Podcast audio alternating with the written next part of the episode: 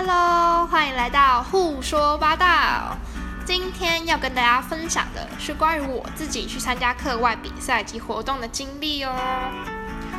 其实我自己是一个很喜欢尝试各种东西的人，也可以说是一股傻劲吧。就是想要做就去做了，就不会想太多。所以我也常外物缠身。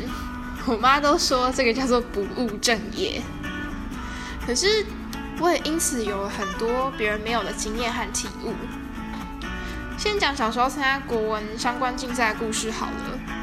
哎，我去比赛旅游真的超级荒谬的，单纯就只是因为那时候的导师很大方，会请每一位有得奖的同学吃蛋糕。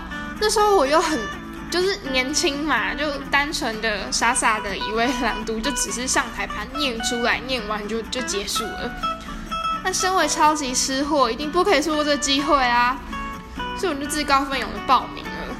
最好笑的是啊，成绩出炉，我还莫名其妙得第一名哎！我真的是很傻眼。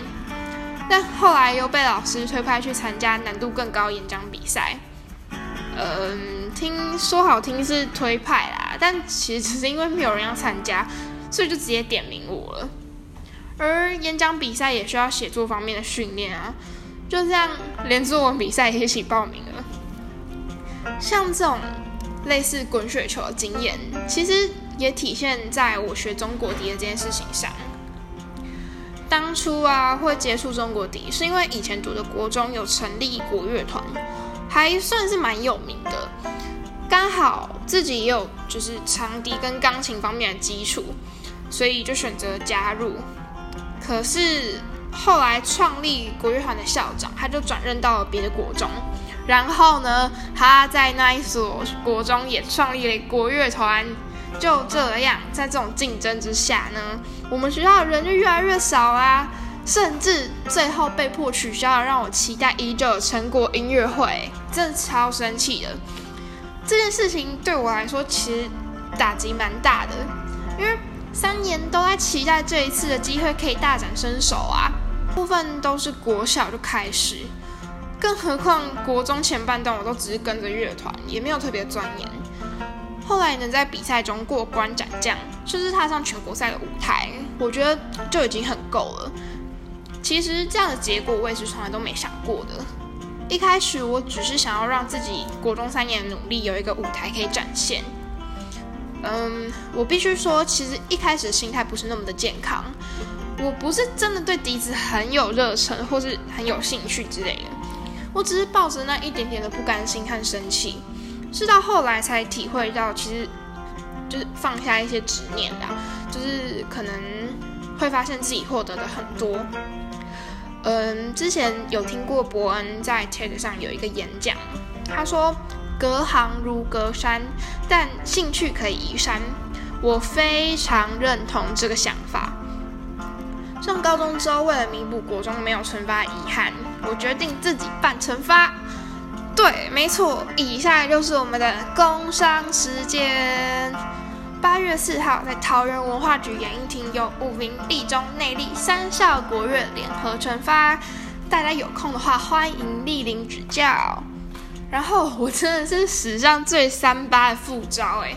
我在联合惩罚上开了一首独奏，超好笑，我真的是蛮荒谬的。但我也等价的付出了很多很多，幕前幕后，从宣传到音乐的处理，都经过我的一手。我真的是在筹备的过程中接触了很多很多不一样的东西，去学 IG 排版，学做节目册的美编，练新的曲子。我甚至还会了乐曲的需求去点销，真的是很有趣，但同样也充满了挑战。其实这一连串的故事，我只是想说，人生有时就真的是无心插柳柳成荫，甚至透过这些比赛所获得的经验及能力，都帮助我在日后学习或表现有很大的帮助。很多人都把高中生学音乐和要考音乐班这件事情画上等号。我甚至还有遇过一位阿伯，他一直在规劝我不要再继续学了，因为他觉得应该要锁定目标，专心的做好那一件事情。其实这也没有什么不对。但我后来发现，我自己就不是那种生活只有读书的人呐，我就没有办法控制我自己去体验一些我觉得很酷的事情。其实生活有一些调剂也是不错的吧。之前豆点出版社的主编陈夏明有来我们学校演讲过，他分享到，其实工作和兴趣不一样，又何尝不是一件幸福的事情呢？因为我可以让他一直在保留我心中的那个 paradise，不被现实所挑战的位置。毕竟一切的目的就只是开心而已啊。最后，我想用毕旅时和朋友的一个小讨论作为结尾。当时大家就对我说：“哎，我觉得你以后一定会是那种一直逼小孩学东学西的人呢。”呃，其实这个问题他们算答对一半啦。